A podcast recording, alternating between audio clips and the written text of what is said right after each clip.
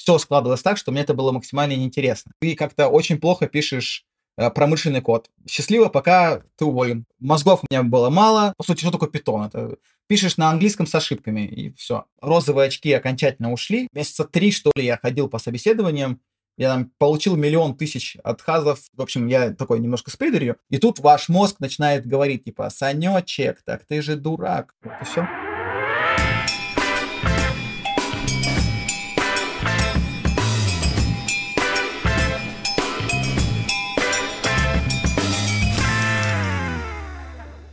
В общем, еще со школы мне это было интересно, но, скажем так, особого таланта к этому, наверное, в школьные годы там или там в первые какие-то курсы университета у меня не было. И поэтому получилось так, что мне это как бы было интересно, я там на уроках информатики что-то писал, что-то делал там, мы там на Паскале, но далеко это никуда не заходило, то есть это было просто на уровне, ну там, на отлично, там плюс-минус, там, может быть, где-то хор, где-то отл, но не более. А в университете я уже совсем на первых курсах на это все забил, потому что в старших курсах акцент сместился на, э, на физику, а, там физика, математика, и, соответственно, я уже там вообще не собирался там становиться программистом никогда, вот. Хотя мне, в принципе, э, было интересно, я даже в свое время там когда-то, мне было интересно посмотреть, как там что-то кто-то печатает, вот эти программы, короче, было и довольно интересно посмотреть на это. Соответственно, так получилось, э, когда я вот именно захотел э, прийти в IT, это уже старшие, старшие курсы уже под выпуск, потому что к концу университета я уже полностью разочаровался в, там, в физике, вот в этом все, и получилось так, что я как бы постепенно просто меня так или иначе э, это все затягивало, то есть там по работе я устроился на кафедру, работать, и получалось, что там нужно было там немножко прогать, немножко там что-то делать, там чуть-чуть поадминить, чуть-чуть еще что-нибудь. Вообще я так возле IT все вращался, вращался, вращался, и в какой-то момент просто э, у нас начался, начался такой м, большой проект э, на кафедре, э, и там пришел, пришла команда джавистов, в общем, и они начали лупить этот код на Java, и, соответственно, им нужны были люди, которые хотят там в общем, подмастерье, грубо говоря, в общем, э, который байткод будет подносить. И, соответственно, таким вот подмастерьем я вызвался там быть. Вот, они сначала мне там давали маленькие задачки, потом там чуть побольше, чуть побольше. И, грубо говоря, за год я вот э, что-то там вы, выучил, выяснил вместе, вместе с этим. И потом уже в, э, после окончания университета ушел, соответственно, на, на, на джависта там уже в другую компанию. И, соответственно, захотел я вот именно в тот момент, наверное. Как выбрал направление? На самом деле все супер случайно. Как и в большинстве э, случаев, там, если поспрашивать, по, по, поузнавать у других людей, обычно в профессию тебя приводит всегда какой-то человек. Редко это бывает, когда ты особенно учишься в университете, редко бывает такое, что тебя приводит именно, что ты проанализировал там рынок, что тебе интересно, что тебе интересно. Опять же, э, мы говорим про тогдашний уровень, вот, э, грубо говоря, там, индустрии и IT, и тогда не было такого обилия, как сейчас, там, курсов, выбора, там, э, каких-то кафедр, еще чего-то. Тогда было все гораздо более строго, более сжато, короче. И получалось так, так что обычно тогда кто-то приводил именно в индустрию, то есть э, ты начинал там, у тебя там какой-то хороший, сильный преподаватель появлялся, который тебя зажигал как программиста, грубо говоря, и ты уже думал, вот, он, он пишет на Java, и он там такой крутой. И мне тоже нравится писать на Java. То есть мы вместе с ним творим, делаем какие-то вещи. А, вот. Если бы там они писали, там, не знаю, на питоне, я думаю, я бы и на питоне писал. Нет такого, что я вот прям понял, что я хочу писать на Java э, своим умом, грубо говоря. Это конкретно было потому, что звезды сошлись, и рядом оказались люди, которые были достаточно умны, чтобы рассказывать, объяснять и показывать, достаточно э, зажигательные, в общем, так, чтобы меня смогли зажечь, как, в общем, человека, как студента там и прочее. И просто я захотел писать на Java, как, в принципе, и очень частый кейс у других. Вот и все. Как начал учиться? Ну, если мы говорим про процесс обучения, то, соответственно, у любого студента всегда процесс обучения начинается там уже на первых курсах. Э, там, например, мы писали на C. Вот. Соответственно, мне вот в то, в то время это было, во-первых, очень далеко от меня, это было не так интересно, это, в-третьих, это еще и не получалось, соответственно, все складывалось так, что мне это было максимально неинтересно. Поэтому курс прошел мимо меня, и я там, грубо говоря, даже там четверочку свою получил, потому что, э, в общем, нахимичил там специальным образом, чтобы э, моя программка считала там матрицу, вот, правильно, и все. На самом деле, как бы обучение именно началось именно как самообучение. То есть никогда не было такого, что мне кто-то там сильно учил. Вот, началось это самообучение, и ну, сначала я просто открыл какой-то самоучитель по C, мне захотелось э, уже летом, после того, как я там с трудом эту информатику закрыл и прочее всего сделал, там, в общем, сессию сдал, мне захотелось просто разобраться, потому что, ну, как-то это все, не знаю, было неприятно, что я настолько ничего не понимаю в этом. Я решил просто разобраться, начал сначала вот с C. Грубо говоря, дошел до того, что прошел этот самоучитель, начал там что-то писать, и дальше уже там у меня начало что-то получаться. Потом э, я там пробовал свои силы там э, в питоне, например, потому что на кафедре нужны были э, какие-нибудь маленькие скриптики, маленькие такие рутинные задачи, чтобы выполнять. Ну, как бы язык очень подходит под это, он довольно прост. По сути, что такое питон? Это пишешь на английском с ошибками, и все. Вот. И вот просто самоуч... самообучением пытался там разобраться. Выходило тоже очень криво, косо, еле-еле там.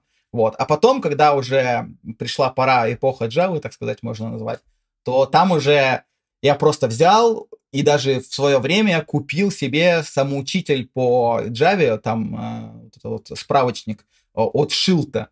Вот, кстати, никому его не советую, если что. Э, и учил просто тем, что читал его, я не знаю, я его там раз 6 или 7 полностью прочитал от корки до корки. Соответственно, там некоторые моменты я вообще там не понимал, пропускал, читал еще раз, пытался там в интернете что-то читать, читал, читал, читал. И вот как бы основа обучения Java началась вот именно э, с книжки. То есть у меня довольно тяжелый путь в плане того, что это был тернистый путь.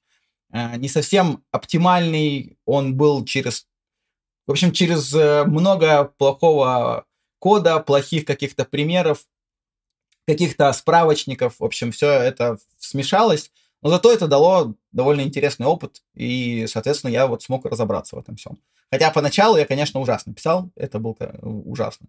Но, тем не менее, вот с книжки и с каких-то вот самообучения. Ну и, соответственно, сейчас особо там не особо э, сильно что-то изменилось как э, самообучался, так и самообучаюсь. В общем, особо меня никто никогда не учил. Даже вот э, те самые вот джависты, и кто я говорил, по идее, там все сводилось к тому, что мы просто давали маленькую задачку, а дальше ты уже там крутись как знаешь. Ну, иногда могли подсказать. То есть это уже был э, такой уровень. То есть не было такого, что со мной кто-то сидел или объяснял, или там мне проводили серьезный код-ревью. Ну, понятное дело, что такого нету. Это не, не те времена, как сейчас, где в принципе, код-ревью там на каких-то компаниях или там даже на стажировках считается там уже стандартом де-факто. Тогда это не совсем было так. Вот. Хотя мне помогали тем, что подкидывали, потом уже начали подкидывать, когда я уже заслужил свое, в общем, доверие, тем, что, несмотря даже на вот э, те задачи и те какие-то там провалы мои, ошибки, мне все равно было интересно, и даже несмотря на то, что там у меня был какой-то огромный там справочник, я все равно там что-то читал, читал, читал, Соответственно, скорее всего, там это людям начало импонировать, и мне уже начали там советовать какие-то книжки, там, советовать куда-то там. В общем, приняли в, свой, в свою тусовку, и от этого уже было там проще делать. А дальше уже обучение там пошло еще проще, потому что мозги начали развиваться, нейрончики забегали, и я уже понял, что, в общем, задачки стали более сложными, уже научился пользоваться там Гуглом, уже научился пользоваться тем, что я там ну, уже находить информацию, задавать вопросы там, и все, пошло дело. Вот и все. Что сделал первое интересное при помощи кода? Ответ на этот вопрос можно разделить на две части. Часть первая. Что я сделал э, с помощью кода, что принесло мне пользу? Это, конечно, я написал перемножение матриц на первом курсе на C. Э, так как я тогда писать на C не умел, и, в принципе, мне нужно было сделать какой-то зачет, получить зачет там этот э, хорошо, мозгов у меня было мало, собственно, ничего я не понимал, поэтому я просто методом проб и ошибок, тупо перебором своими э, руками, грубо говоря, эпителием поработал и научился просто выводить на экран э, строчки типа «введите там матрицу», дальше вы там что-то вводите, а дальше получался ответ. Перемножать я тогда не умел матрицы, и не, пере, не, не умел там пользоваться всякими циклами и прочими, но зато я умел выводить на экран что-то. Поэтому я просто сделал так, что я выводил всегда одну и ту же матрицу, ответ, и, грубо говоря, это просто ты, что бы ты ни ввел, вывод будет всегда один и тот же. И когда у меня преподаватель попросил что-то там э, ввести, я ввел ту самую матрицу из моей, так сказать, эталонный, эталонный пример, который, разумеется, сработал. И это была первая программа, которая помогла мне вообще в жизни, грубо говоря, потому что она принесла мне невероятный успех, получив от, э, оценку хорошо и, грубо говоря, сохранив там мне стипендию. Вот. Э, если мы говорим про что я сделал в программировании, первое, что мне как бы понравилось и принесло какую-то пользу там, и принесло еще пользу другим, а не нарушило там, не знаю, там, не увеличило энтропию еще больше от этого ужаса, который все пишут. Э, это, конечно, разумеется, было... У меня был друг, который... Ему нужно было там... В общем, там была старая установка, а, еще там на кафедре, и она могла запустить программку обсчета только один раз. Это был такой старый скриптик, в общем. Э, по сути, это был скриптик э, на... Я уж не помню, там, на, на чем он был написан, ну, какой-то хрени, короче. Вот. И я просто, он, каждый раз он просто его запускал со своими параметрами. Параметры нужно было обязательно передавать там через другие какие-то там файлики, я уж там четко не помню это. Вот. И он каждый раз мучился с тем, что каждый раз руками это все запускал. Вот. А сделать ему нужно было там n итераций. И я ему, грубо говоря, на питоне просто написал обертку, которая все это сделала автоматически. По сути, автоматизировал рутину. После этого там, не знаю, лавры, слава, успех, там огромные предложения, там 300 тысяч в секунду денег. В общем, это вот пер первая программа, которая в принципе что-то сделала адекватное. Вот. Когда и как понял, что можно начинать искать работу? В конце шестого курса, потому что закончилась, э, в общем, жизнь моя на кафедре подходила к концу, и я понимал, что если я хочу быть программистом, не стать программистом, а именно просто даже быть вообще, чтобы просто развиваться, мне нужно обязательно переходить уже там, где э, мой язык и вообще вот программирование это профессионально, потому что кафедра это не совсем про программирование, это скорее про какие-то свои задачи там по физике или там еще почему-то там по МСС, там неважно, смотря что за кафедра, и программирование как бы в помощь. А я уже по понимал, что мне это все-таки интересно, мне это завлекло. Соответственно, мне нужно было уходить. И без понимания того, что я там какой-то программист или не программист, или могу или не могу, я просто уволился и пошел искать работу. Ну, как уволился? Закончился, закончился мой, мой, мой шестой курс, магистратуру я закончил, и я понял, что мне надо двигаться вперед. Если бы я оставался на кафедре, двигаться вперед было бы крайне тяжело, потому что задачи не программистские. Соответственно, я просто уволился и пошел искать работу именно джавистом. И пер... искал я первую работу там, не знаю, по-моему, месяца три, что ли, я ходил по собеседованиям. Я там получил миллион тысяч отказов, там, вплоть до того... Ну, где-то мне предлагали маленькие деньги, там, э, приходи, работай, но за маленькие деньги.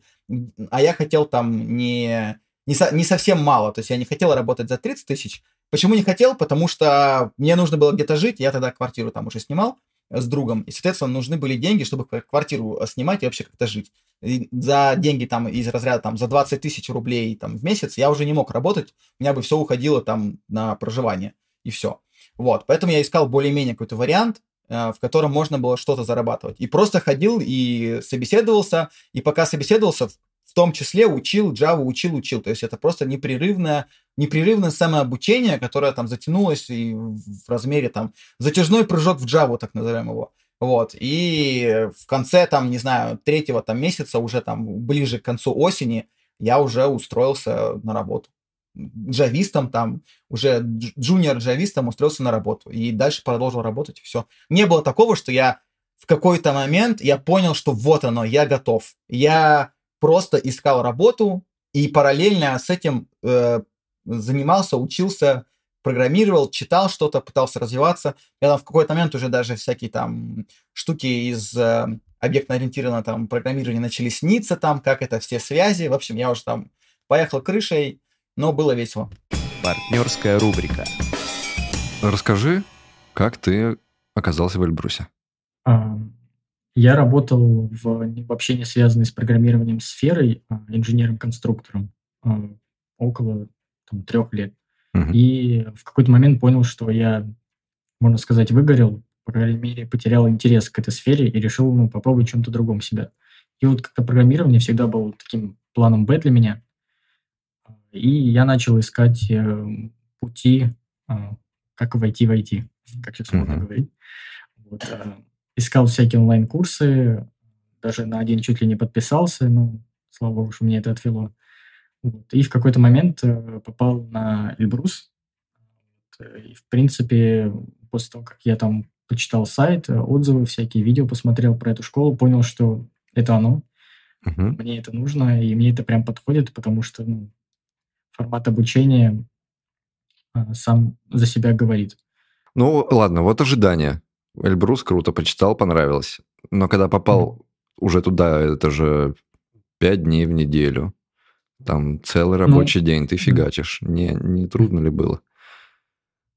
Да, это, безус- безусловно, это трудно. Я понимал, на что я иду. Я, наоборот, э, был доволен тем, что это будет именно вот э, в таком формате, пятидневка, потому что я понимаю, что на дистанционке, в онлайн-формате, когда ты там либо после работы, даже если ты уволился с работы, все равно как-то стараешься все время посвятить обучению, э, в онлайн-формате я бы не достиг таких результатов Мгм. по сравнению с- со школой.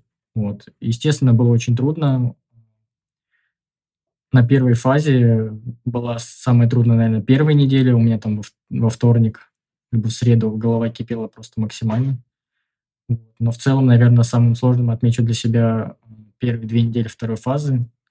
Так, э, на самом деле, многие ребята говорят. Когда ты переходишь э, а на вторую фазу, для тебя просто раскрывается весь мир программирования, и очень много информации вываливается разом на тебя, и ну, переварить это очень тяжело. Что это за фазы такие? Первая, вторая, что это за фаза?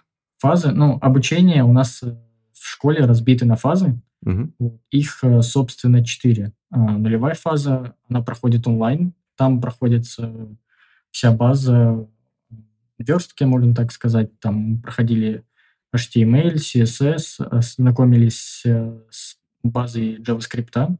Мгм. Вот. И, соответственно, в конце каждой фазы у нас был экзамен, по результатам которого ты либо проходишь на следующую фазу, либо остаешься на повторно текущей. А Обучение в самом кампусе, то есть уже очный формат, когда мы едем в школу и каждый день там до вечера сидим, с- смо- смотрим лекции и непосредственно практикуемся, уже начинается с первой фазы а, до, соответственно, третьей. Чувствовал ты себя уверенно, что получается, что сейчас, да, я стану крепким джуном, кажется, мне дают то, что мне нужно. Но, как я уже сказал, э, я пришел с абсолютным нулем знаний, то Мгм. есть как белый лист абсолютно. И э, про свою оценку могу сказать, что ну, действительно было очень тяжело, но я видел, что у меня получается а, в большинстве случаев. Конечно, бывали трудности, но без них никуда. И Эльбрус э, помогает с этими трудностями справиться, потому что в школе помимо преподавателей очень много помощников и шарящих ребят, которые либо кто-то уже пришел с каким-то опытом, либо можно даже обратиться к ребятам со старших фаз, то есть э, помощь можно там найти без проблем.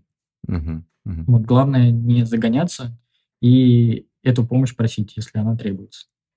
Окей. Вот ты, вы, э, ты прошел обучение. Какие, даль- какие дальше были шаги? Ты сразу стал искать работу? А в, по окончанию обучения в Эльбрусе есть еще одна фаза, она называется карьерной неделей. Ага. Там ребят учат э, таким основам по найму сотрудников, поиску работы, составлению резюме.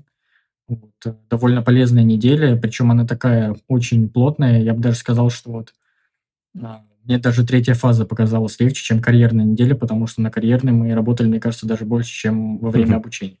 Мгм. Вот, то есть это было очень сложно.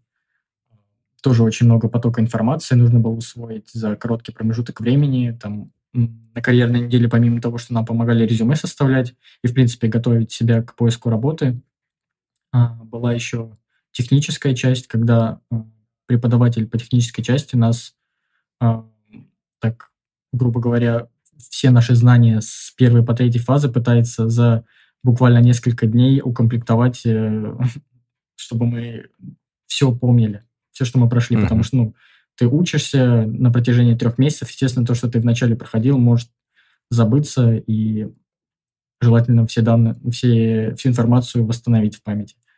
Вот, собственно, mm-hmm. этим мы на карьерной неделе также занимались. Вот. Соответственно, после окончания карьерной недели я, да, я сразу да, вышел на поиск работы, делал а, по 200 откликов в день. Uh-huh. Вот. В первый день это было очень долго, потому что я просматривал каждую вакансию. Вот. Дальше я решил так не делать и просто откликался на все подряд. Вот. В итоге сделал где-то 500 откликов. В основном делал их на HeadHunter. Также делал а, отклики, ну, искал вакансии на страницах компаний. Uh-huh. Вот, отдельных. И вот из 500 а. откликов как быстро тебе начали отвечать?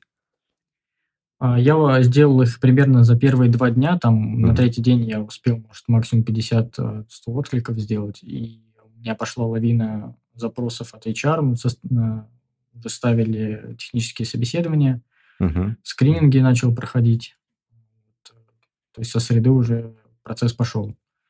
И, собственно, за все время у меня было 9 технических собеседований, Угу. Все проходили плюс-минус в одном формате, по длительности это где-то час-полтора, с вопросами по теории и лайфкодинг. Угу. В принципе, теория мне давалась довольно, ну, не могу сказать, что прям легко, но она мне в любом случае давалась лучше, чем лайфкодинг. На лайфкодинге было тяжело. Ну, это классика, трудно да. Себя, да, трудно просто а, как-то от себя все напряжение отвести и сконцентрироваться на поставленной перед тобой задаче, когда от этого, в принципе, зависит э, возьмут тебя на работу или нет. Угу, угу. И а. из девяти сколько у тебя получилось успешных собеседований? А. Вот по итогу девяти собеседований я получил два приофера примерно в одно и то же время. Ага. Для себя я, в принципе, сразу уже выбрал, в какую компанию хотел пойти. Сказал им напрямую, что вот у меня есть офер из другой компании. Назвал для себя комфортную сумму. Вот, и если вы, в принципе, готовы согласиться, я к вам пойду. В принципе, так uh-huh. и произошло. Вот. Мне в этой компании понравился коллектив, понравился проект, над которым предстоит работать. И вот, собственно, до сих пор я нахожусь в этой компании, прошел уже испытательный срок. В принципе, всем доволен.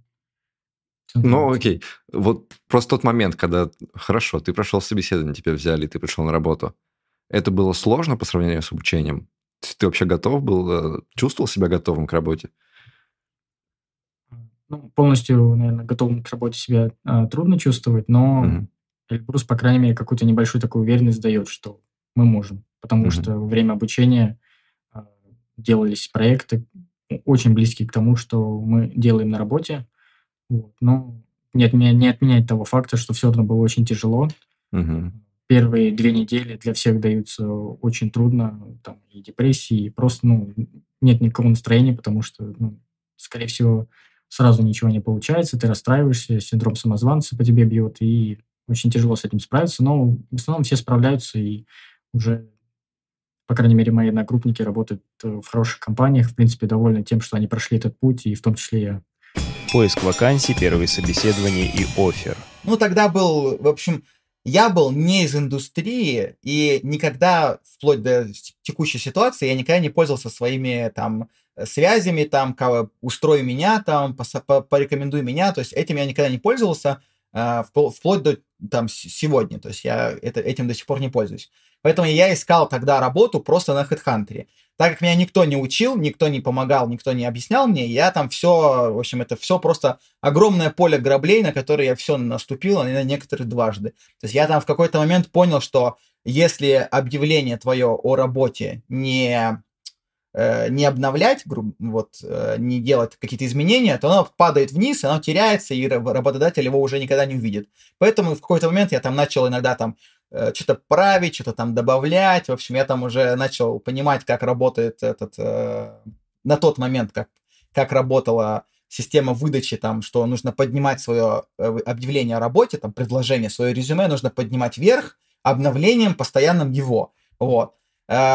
Параллельно я там что-то пытался там писать, читать там, в общем, но по сути я все делал через Headhunter, либо там я даже в какой-то момент что-то как-то, я не помню, какие там были еще ресурсы. Ну, в общем, все, что касается поиска работы, куда закидываешь там свою PDF-ку или там э, профайл заполняешь и вперед, короче. И мне уже там где-то звонили HR, где-то я сам откликался там на резюме там и, грубо говоря, там правый палец там указательной руки раз, развился тем, что я кликал, кликал, кликал там. Я прошел кликер. И, собственно, просто три месяца я ходил на собесы и все. В итоге я потом прошел его. Ну, собесы все разные были на самом деле. И на, на некоторых собесах я уже там э, прям понимал, что моего уровня не хватает. Там я приходил, и меня сразу там отфутболивали. Приходилось там э, записывать на листочек, что я не ответил, потом приходить домой, гуглить это все и повторять, повторять, повторять. А, там, учить, в общем, изучать, что не так там, и что-то там писать подобное. А, на некоторых собесах я там, наоборот, все прекрасно отвечал, но сама вакансия была такая, что там платили, там, не знаю, 20 тысяч. А тогда было еще как? Тогда часто говорили о зарплате после, после собеседования. То есть ты уже приехал, отсобеседовался, и тебе говорят, все отлично, 20 тысяч. Вот. Но это уже не подходило, приходилось искать дальше что-то. Вот. И, соответственно, а, некоторые собесы были такие, что там были, там, например, тогда еще была мода, я не знаю, как сейчас, сейчас я такое давно уже не встречал, не слышал и не встречал, вот. Но тогда было супер модно логические задачки. Логические задачки были просто вверх мода. Писк, последний писк моды был. То есть, и в какой-то момент, я помню, был собес, в котором я приехал каким-то чувакам, вообще там через всю Москву проехал, я тогда жил в Долгопрудном, мне нужно было ездить там из Долгопы э, в Москву. Соответственно, я доехал до них там через всю Москву, приехал, там э, меня собеседовали какие-то три чувака, и в какой-то момент, ну, мы там пособеседовали, пособеседовались, все было ок, это был все просто теоретические какие-то вопросы, там немножко практики, и в какой-то момент приходит какой-то, там, не знаю, абстрактный тимлит и говорит, а логические задачки задавали?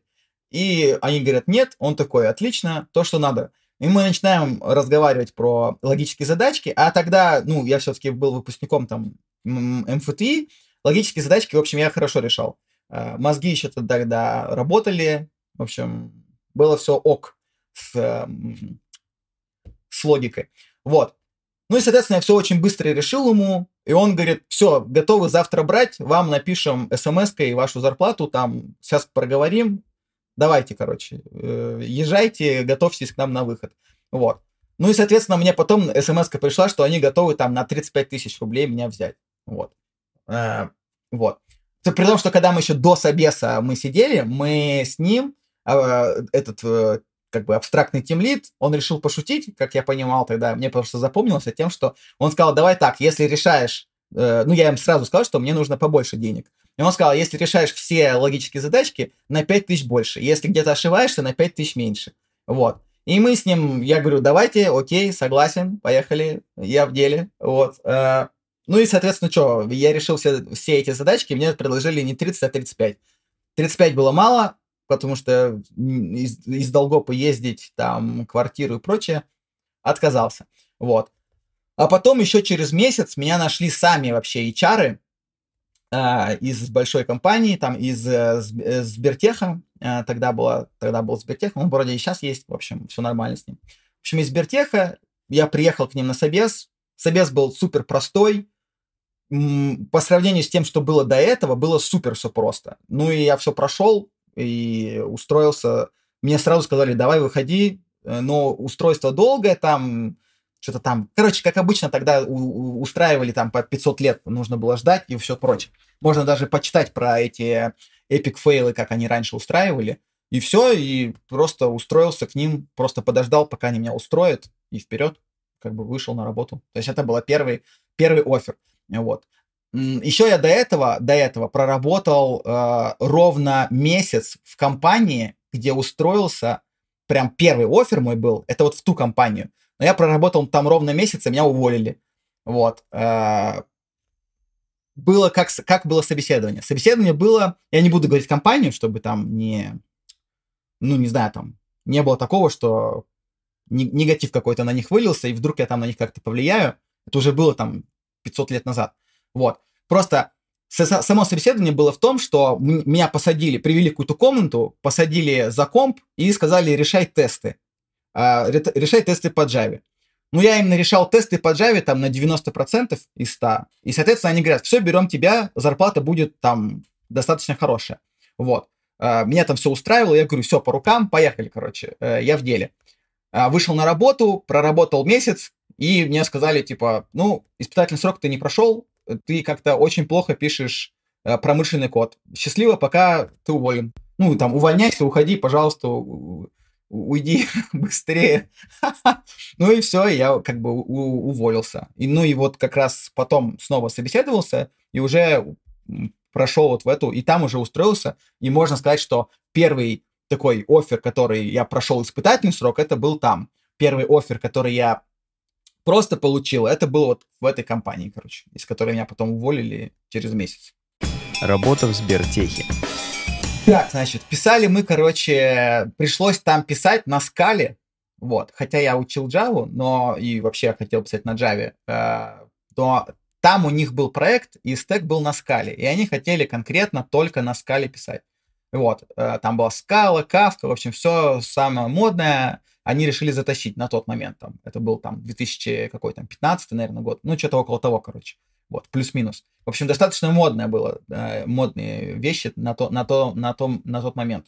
Вот. И нужно было, грубо говоря, там э, абстрактно сказать, если не, не сильно там погружаться, нужно было писать там шину данных. Вот.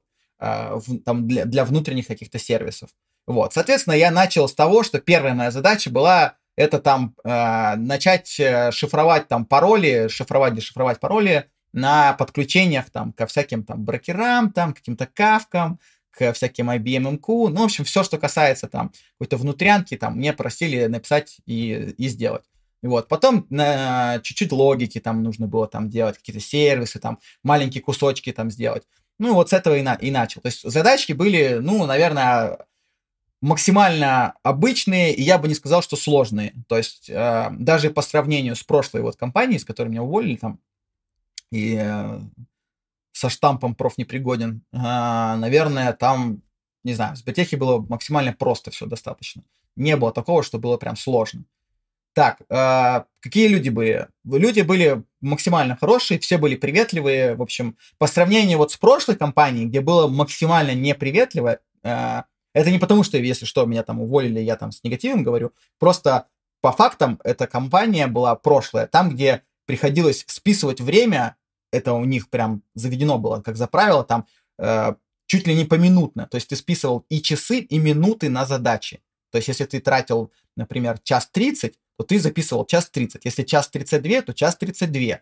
И э, там, ну, как бы, если ты кого-то просил помочь, то он списывал время на, на тебя, потому что ты его просишь помочь, и значит, он тратит свое рабочее время на тебя. Соответственно, он списывает те часы на, на, на тебя. В общем, а, первое, мы вот с чем я столкнулся там, это было вот так. В Сбертехе вообще не так было. Там все было прям на лайте, спокойно. Можно было там сказать, я буду делать это там два дня, и тебе никто не скажет, типа, нет, ты что, давай тогда распиши поминутно, давай конкретно. Все было спокойно, не без каких-то эксцессов э, поначалу, хотя потом, когда мы там уже начали внедряться, там были проблемы, там всякие звонки, колы там и даже выходные звонили, но в принципе я уже к этому привык, там это уже какое-то время прошло. А поначалу все было спокойно, прозрачно, было вот это вот спринты, вот эта вся вот эта движуха, которую все и так все знают, в общем, все стандартно было. Вот. Единственный минус, который тогда был, такой ощутимый для меня, что там было две сети. То есть одна сеть — это внутренняя, где ты разрабатываешь код, а другая внешняя там с интернетом. Соответственно, там, где ты разрабатывал код, у тебя интернета не было. Ну вот. А, а, ну, зато можно было там, грубо говоря, переходить из внешней в внутреннюю и, и там гуглить. В общем, тогда мне это казалось, что это фигня. Потом мне это начало бесить в какой-то момент. Но, наверное, это единственный такой прям сильный большой минус. А люди были приветливые, все довольно дружные. Ни, негатива я там вообще не встречал, в общем. Э, на тот момент, когда я там работал, я тогда негатива не встречал. Вот. Со многими людьми оттуда я до сих пор, например, общаюсь, там, дружу и, в общем, даже иногда встречаюсь, то есть у меня хорошие отношения. Про знаковую работу. В свое время я там пошел, э, ушел, когда из э, Сбертеха там, я, в общем, э, ушел, поработал еще в каких-то компаниях, потом я, мы устроились там в стартап, э, и там, наверное, было самое, самое такое неизгладимое впечатление, потому что там, скажем так, наверное, там я, если можно так выразиться, повзрослел. В плане того, что в общем, розовые очки окончательно ушли, если можно было назвать там розовыми очками то, что... Ну, в общем, то, что я рассказываю там про какой у меня путь был, для многих, наверное, там, если иногда там как-то с кем-то общаешься, кому-то рассказываешь, то кажется, что это там, особенно сейчас, по сравнению с тем, что сейчас, это как-то бредово. Но вот тогда, я помню, нас там и пытались там перекупить в этом стартапе, там, чтобы мы перешли в какую-то другую там компанию.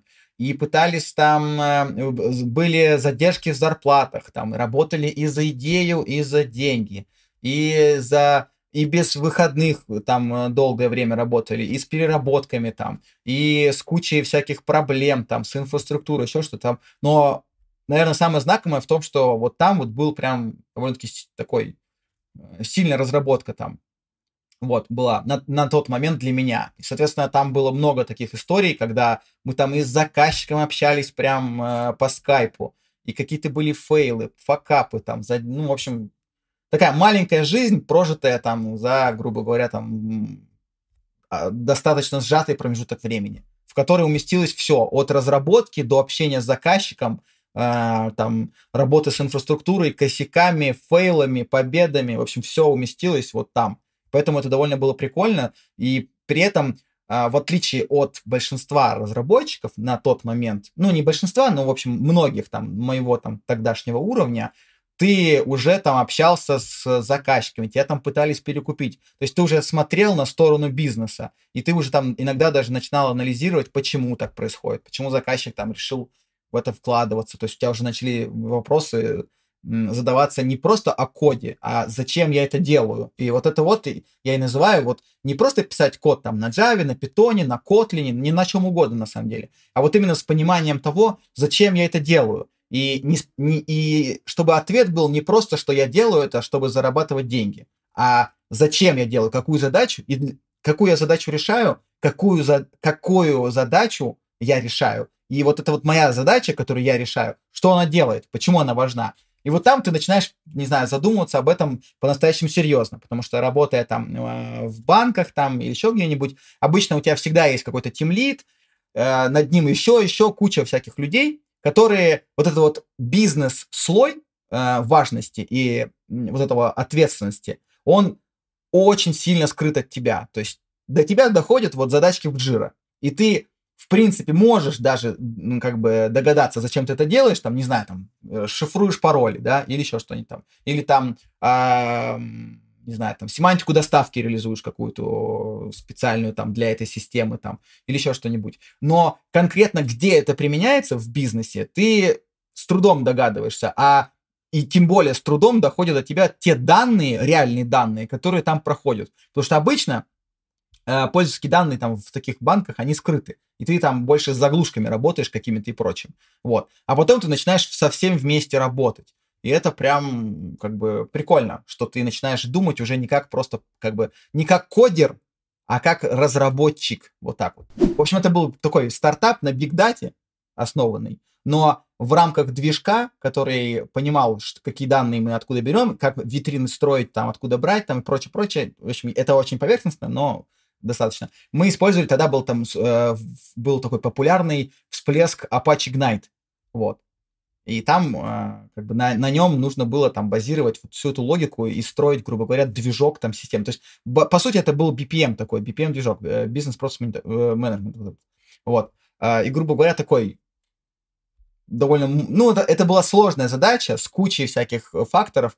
Людей было мало, и, но все были очень сильными э, разработчиками там. То есть э, там, там как раз я вот встретил э, там тогдашнего там техлида нашего, и вот он прям сильно мне помог развиться технически. То есть это в, в общем, в том числе он очень мощно развил мне мозг своими там советами, предложениями, как он делает, как не делает.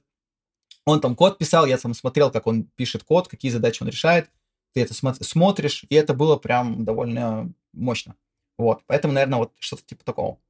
Как продолжал обучение? На самом деле, в какой-то момент я уже не, э, не было такого, что я параллельно чему-то учился. Я учился, скажем так, больше на работе, потому что э, задачи были более, ну, такие, задачи были сложные. Особенно, когда там я работал в стартапе, было действительно там много сложных задач. И ты, по сути, уже учишься на задачах. То есть тебе не нужны внешние какие-то книжки, еще что-нибудь. Ну и, и нету и времени на них особого. Особенно в, в стартапе, тогда, когда мы работали там без выходных, особо там не было ни времени, ни сил, ни ничего. То есть там за какой-то промежуток времени, там, там 4-5 месяцев, у меня вообще там, по-моему, один выходной только был. Вот, один выходной как день. И, в принципе, выходные там, а день. Вот. А все остальное время ты работаешь таким нон-стопом. И там уже ты учишься на задачах. А, поэтому как бы в тот момент я учился конкретно вот на задачах. А, как бы в какой-то момент я начал писать э, заметки по Java свои, чтобы структурировать мысли. Опять же, я начал там в то время уже, в, э, в то время я начал уже преподавать э, в, в э, преподавать Java, в общем, введение в Java, и введение в ООП, введение в Java в MFT начал преподавать. И, соответственно, начал писать заметки свои на GitHub, называется там JBook. Вот, соответственно, это были заметки, в которых я просто структурировал какую-то информацию, которую я знаю. Вот. По сути, такой мини-учебник. Вот. Э, для студентов, который, э, по моей задумке, должен был бы быть, но он сейчас еще и является, э, таким современным учебником по Java. Вот. Без вот каких-то там старых вещей, которые иногда, в то, особенно в то время, ты открываешь книжку, а книжки устаревают быстрее, чем информация актуальная. Вот.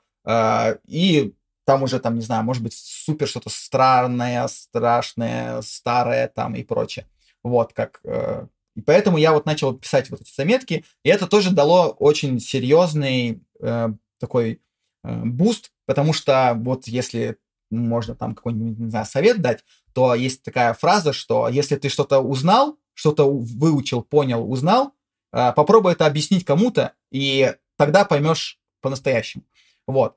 Э, и действительно, когда я начал разбираться во многих э, вещах, начал объяснять это кому-то еще в преподавании и прочее, я там понял, что на самом деле я вообще очень мало чего-то знаю, и мозгов-то у меня не сильно много. Вот. Поэтому начал тоже наверстывать, как, э, погружаться в технические какие-то вещи.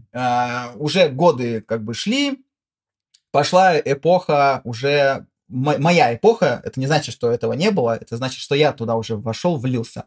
А, всяких конференций, G-поинтов там а, и прочее. То есть тоже был там G-point 2017 год, там 18 вот. А, YouTube начал уже, туда начали эти G-поинты, в общем, появляться. Соответственно, ты уже начал смотреть там какие-то крутых чуваков. И вот многих крутых чуваков там, которые по-настоящему шарят, в общем, они разговаривают, и ты даже слушая их, там, не знаю, слушая, как он дышит, ты умнеешь.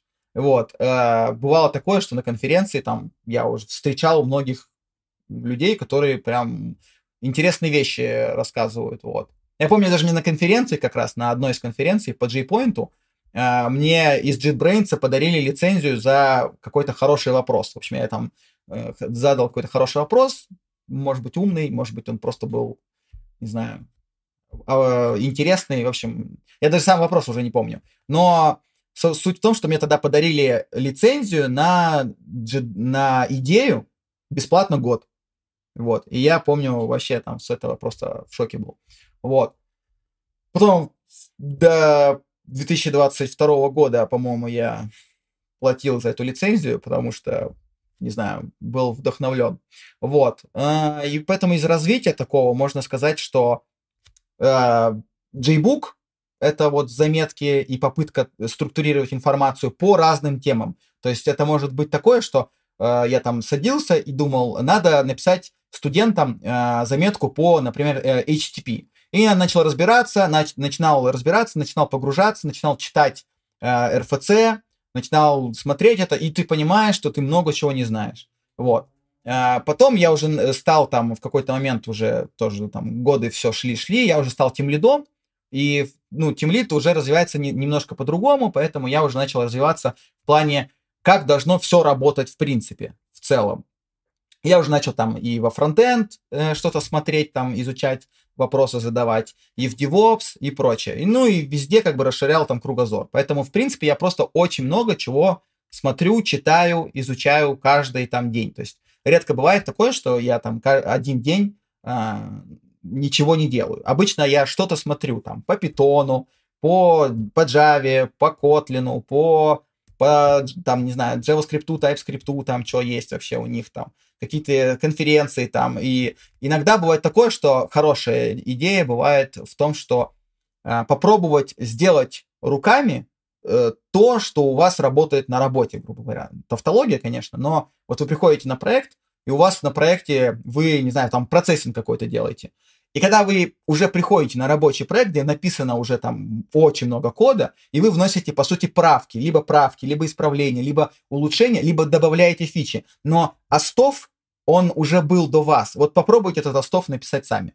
И вот так было там в одной из компаний, э, там э, была тоже как раз процессинг там платежек, и вот я попробовал как раз руками написать остов, как это все будет работать, ну, просто на, на уровне такого. И магическим образом возникает мысль в этот момент, э, что когда вы приходите на проект и думаете, какой дурак это написал, какой же легаси, какое дерьмо, когда вы пишете это все с, с нуля сами, будучи, ну, не супер крутым э, разработчиком, вы понимаете, что, а так-то я уже и понимаю, почему там так плохо написано, потому что многие решения, это как бы воркраунды такие появились, и вы начинаете уже понимать. Более того, вы после этого начинаете уже более лучше разбираться в проекте и даже подмечать те проблемы вашего кода, вашего проекта, в которым вы уже влезаете. Соответственно, вот это.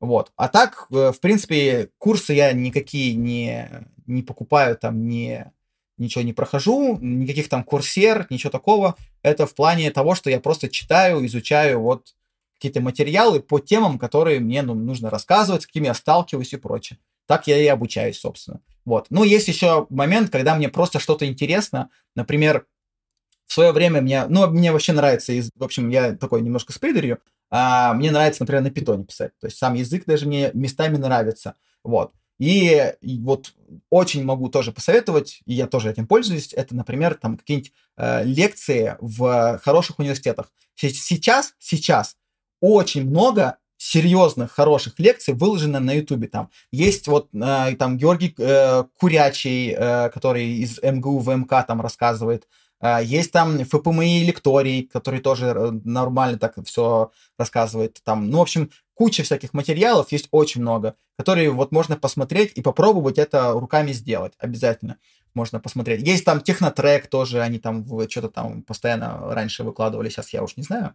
Вот. Но суть в том, что вот так я и развиваюсь. Книжки я тоже читаю, но гораздо реже. Вот. А, не знаю, с чем это связано. Может быть, связано с тем, что книги как мне кажется, более быстро устаревают, хотя курсы тоже устаревают, ничего там нету, но мне как-то вот более интересно посмотреть э, лекцию и попробовать руками что-то сделать. Э, книжки, сложно найти хорошую книжку, короче, хорошую книгу по программированию реально сложно найти, хотя они бывают, на самом деле, и встречаются. Обычно я что-нибудь такое читаю. Вот. Ну, по Java я читал, э, ну, не то чтобы много книг, но вот всякие такие вот золотые базы, в общем, базу по Java я читал, то есть там это от какого-нибудь там, не знаю, блоха там до каких-то, э, не знаю, там вот эти Java Puzzlers, вот эти вот Java Concurrency, ну, то, что вот прям база-база. Это я читал. Но таких вот прям супер модных книжек по Java я уже очень давно не читал. И вот современных книг я редко когда читаю. Обычно что-то такое, не знаю, уже проверенное годами, там, временем. Что-то типа того про неуверенность и синдром самозванца. Синдром самозванца – это штука, которая есть в принципе, наверное, у 99,9% людей. Даже если человек выглядит мега уверенным, на самом деле это не значит, что он там не переживает, не боится, еще что-то там. Просто э, как ты выглядишь и как ты на самом деле себя чувствуешь, это разные вещи. Да, конечно, есть. Э, бывает такое, что я там думаю, что все плохо, все не очень. Как с этим бороться? Не знаю, сложный вопрос, на самом деле, это уже такой вопрос из разряда «надо просто, мне кажется, стараться просто думать». То есть решать задачи и в плане, в плане этого э, общаться с другими людьми.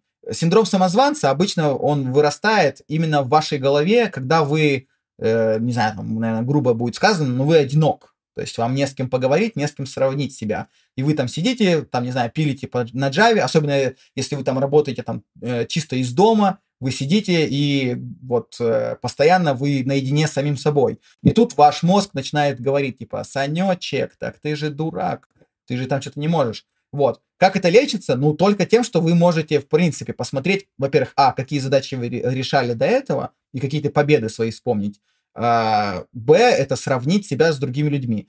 Э, в плане этого еще хорошая тема бывает там one-to-one с тем лидом вашим, там, CTO, еще что-нибудь. То есть, когда люди начнут вам говорить, что вы на самом деле ценный человек, то ну, либо вы уже там психически поехали башкой, и поэтому вы не можете даже, вы никому не верите, ни себе, ни им, ничему, и вы там, не знаю, в, в темнице ваших э, мыслей находитесь и сходите с ума от неуверенности там и того, что вы самозванец, при том, что даже если вам люди говорят, которые вам платят деньги, что вы вообще топчик, и мы вам еще больше повысим зарплату, потому что вы там топчик, например, или там задачки э, будем давать другие, и вы все равно не уверены, то тут, наверное, уже как-то нужно что-то решать.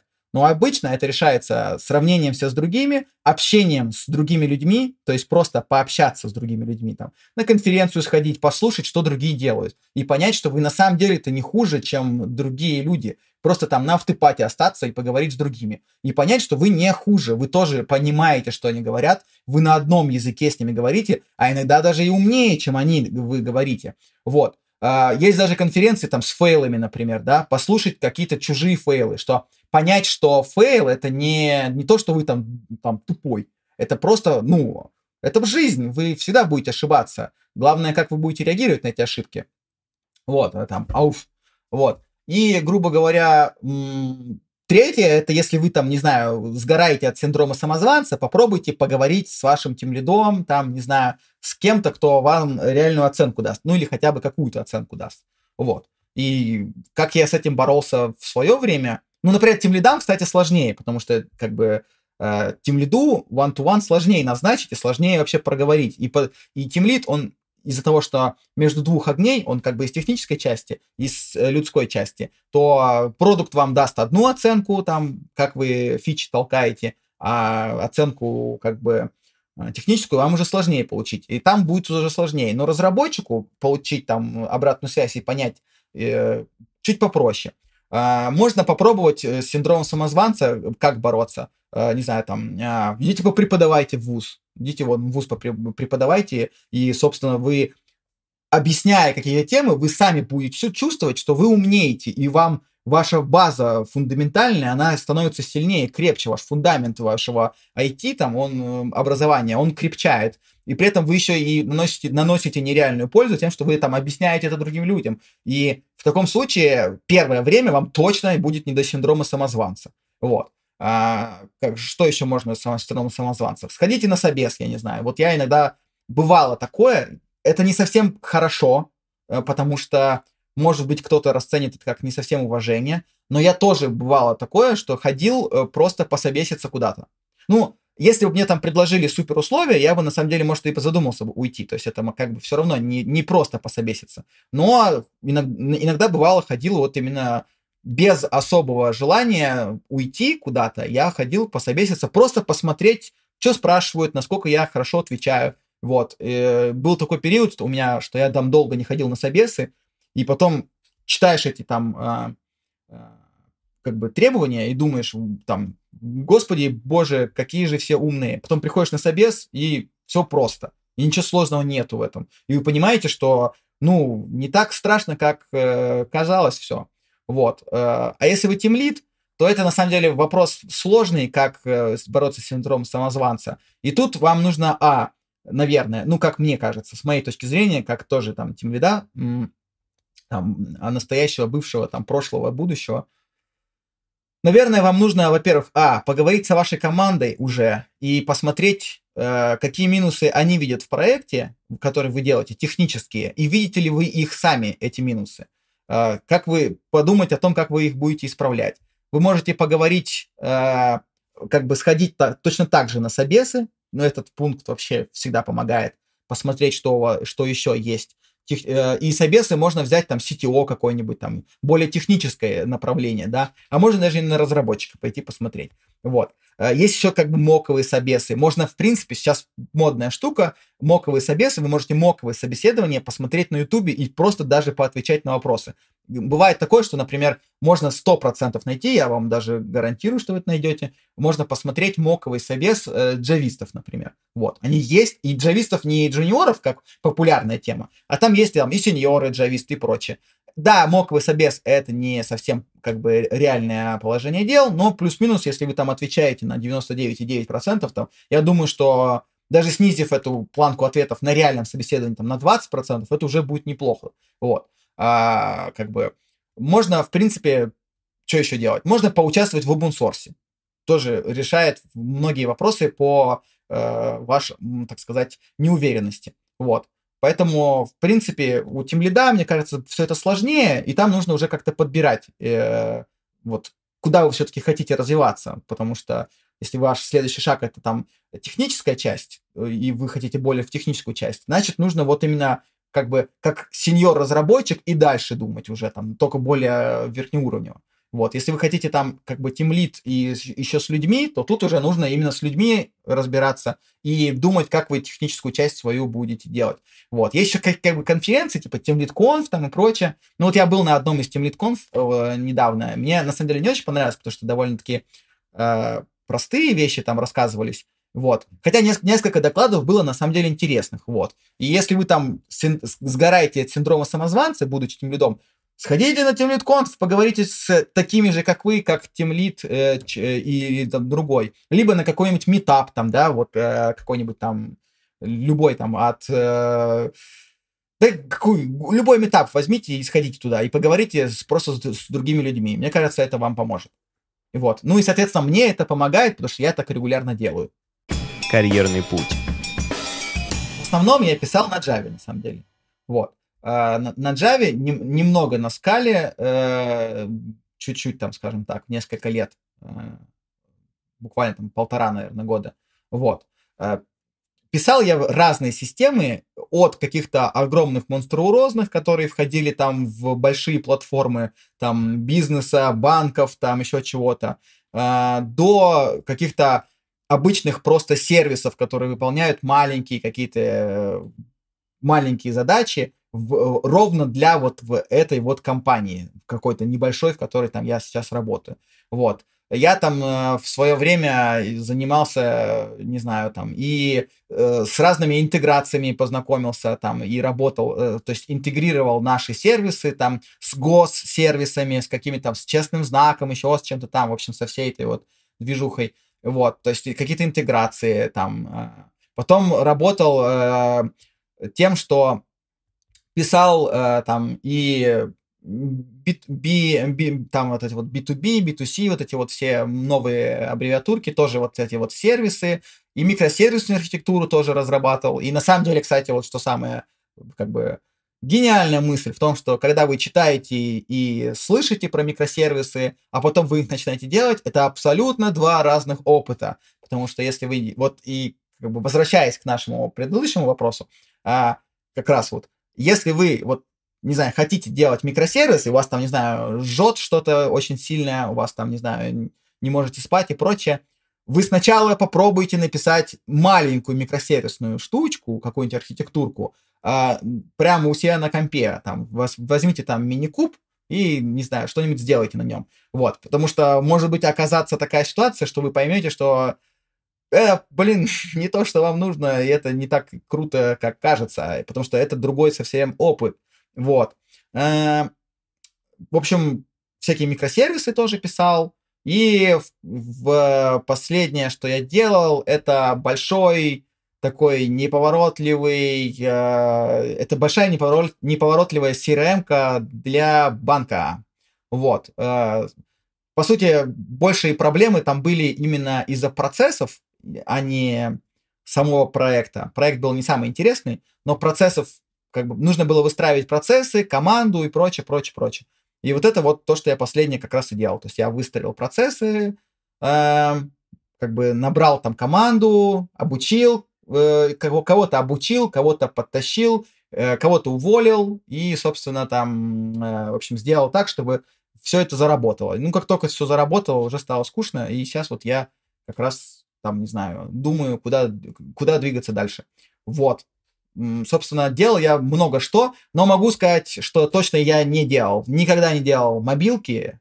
Никак, ну, я делал фронт, но очень простой, но никогда не делал ни мобилки, никакие, ни мейли, ни машин learning, все, что это касается, нету. Вот. А так, от бигдаты до и какого-нибудь там ивент-сорсинга до вот микросервисной архитектуры и каких-то больших, прям больших э, таких неповоротливых монолитных систем. Вот. И каких-то интеграций сторонних с абсолютно гигантским, блин, количеством других компаний, сервисов и прочего. Потому что э, тоже вот совет. Э, интеграции — это всегда кошмар. То есть, когда вы интегрируетесь с внешней системой, это вот потрясающий опыт, э, когда вы понимаете, что люди не такие уж и хорошие. Вот. Вот все это вот мой опыт, грубо говоря, в двух словах. Советы джунам.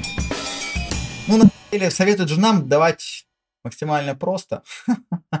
вот. Но что можно сделать? Первое, это самый главный совет, короче, как, который и мне давал мой там, э, мои тем лиды, там, тех лиды, и я могу вам точно так же его про, протранслировать, его там, транслировать еще раз, в общем. Вот. Это ищите свою предметную область предметную область, в которой вы будете разбираться. Потому что быть просто разработчиком можно до какого-то времени. Вы будете просто писать код, и как бы вам без разницы, что вы пишете. Вы будете, что пишете, то и пишете, короче. Вот. Важно понимание именно предметной области. То есть, если вы там хотите, в общем, разбираться в предметной области. То есть, если вы хотите в банке, разбирайтесь в предметной области того, что вы делаете. Если вы хотите там, не знаю, там, э, ну, там, финансовые, там, еще что-нибудь, то это одно. Если вы хотите там в интеграциях, то это другое, там, каких, каких-нибудь там. Но, опять же, интеграции с чем-то, и это уже предметная область, потому что с чем именно, это уже там вы сами решаете. Вот. Ищите предметную область, потому что в предметной области вы начнете больше разбираться вот о бизнесовых задачах, вы будете думать о бизнесе. Вот. И первое – это думайте о предметной области. Второй совет джунам – это всегда думайте о том, как ваша программа будет работать, а потом еще остановитесь и подумайте, как ваша программа будет не работать. То есть это самое главное и студентам я говорю, и вот в принципе, обязательно думайте о том, как ваша программа будет не работать. То есть, если там, не знаю, там у вас э, что-то сломается, откажет, не, не, не произойдет что-то, думайте о том, как будет не работать ваша программа. Вот, это, не знаю, 50% времени нужно об этом думать, если не больше. Вот. А, и третье, это программирование и вообще разработка, особенно современная, это область, в которой нужно всегда э, самообучаться. Если вы не умеете самообучаться, учитесь. Если вы умеете, э, как бы ищите материалы, которые вы, по которым вы будете сам, самообучаться, учиться. Программирование – это область, в которой вы должны все время учиться. То есть вы не должны останавливаться на самом деле. Даже если вы устали там, не знаю, дайте себе отдых, но все равно у вас должен быть э, какой-то мини-план, что дальше делать. Но нельзя ни в коем случае распыляться. Если вы будете распыляться и будете учить там по 100 тысяч языков, 100 тысяч каких-то фреймворков, это тоже будет не очень. Нельзя так делать, что у вас там по вы эксперт во всем, такого не бывает. Вы должны как бы глубину делать. Э, для этого вам нужно как раз э, уметь учиться. Вот. Ну и последний совет – это умейте задавать вопросы и разговаривать. Как тимлид, грубо говоря, там будущий, прошлый, текущий, неважно какой, там абстрактный э, в вакууме, умейте задавать вопросы. Задавать вопросы можно как Гуглу, когда вы гуглите, правильно задав вопрос, вы решите половину ваших проблем. Неправильно задав вопрос, вы приумножите проблемы, а возможно разочаруетесь там в себе, ваш синдром самозванца подойдет вам сзади, обнимет там, и вы там, не знаю, повеситесь. Вот, и будет очень плохо. А, умейте задавать вопросы как Гуглу, так и людям вокруг вас, потому что источник информации, источник ответов, это не всегда там только Google или только книжка, или там только YouTube, или только там какой-нибудь еще какая-нибудь хрень. Это в том числе и люди вокруг вас. Uh, умейте задавать вопросы, перенимать опыт и учиться. Учиться не только по каким-то книжкам, но и у людей тоже. Не умеете это, учитесь, тренируйтесь, пробуйте, потому что этот навык вам 100% поможет. Современное программирование, оно в том числе про то, что вы уже, грубо говоря, как peer-to-peer система. Любая команда, хорошая команда, это как вот реально peer-to-peer система, когда вы каждый узел, он как бы друг друга держит вместе. И вам, не знаю, вам поможет это, короче. Вот. В общем, учитесь, и все будет хорошо. Ну и не тильтуйте, на самом деле.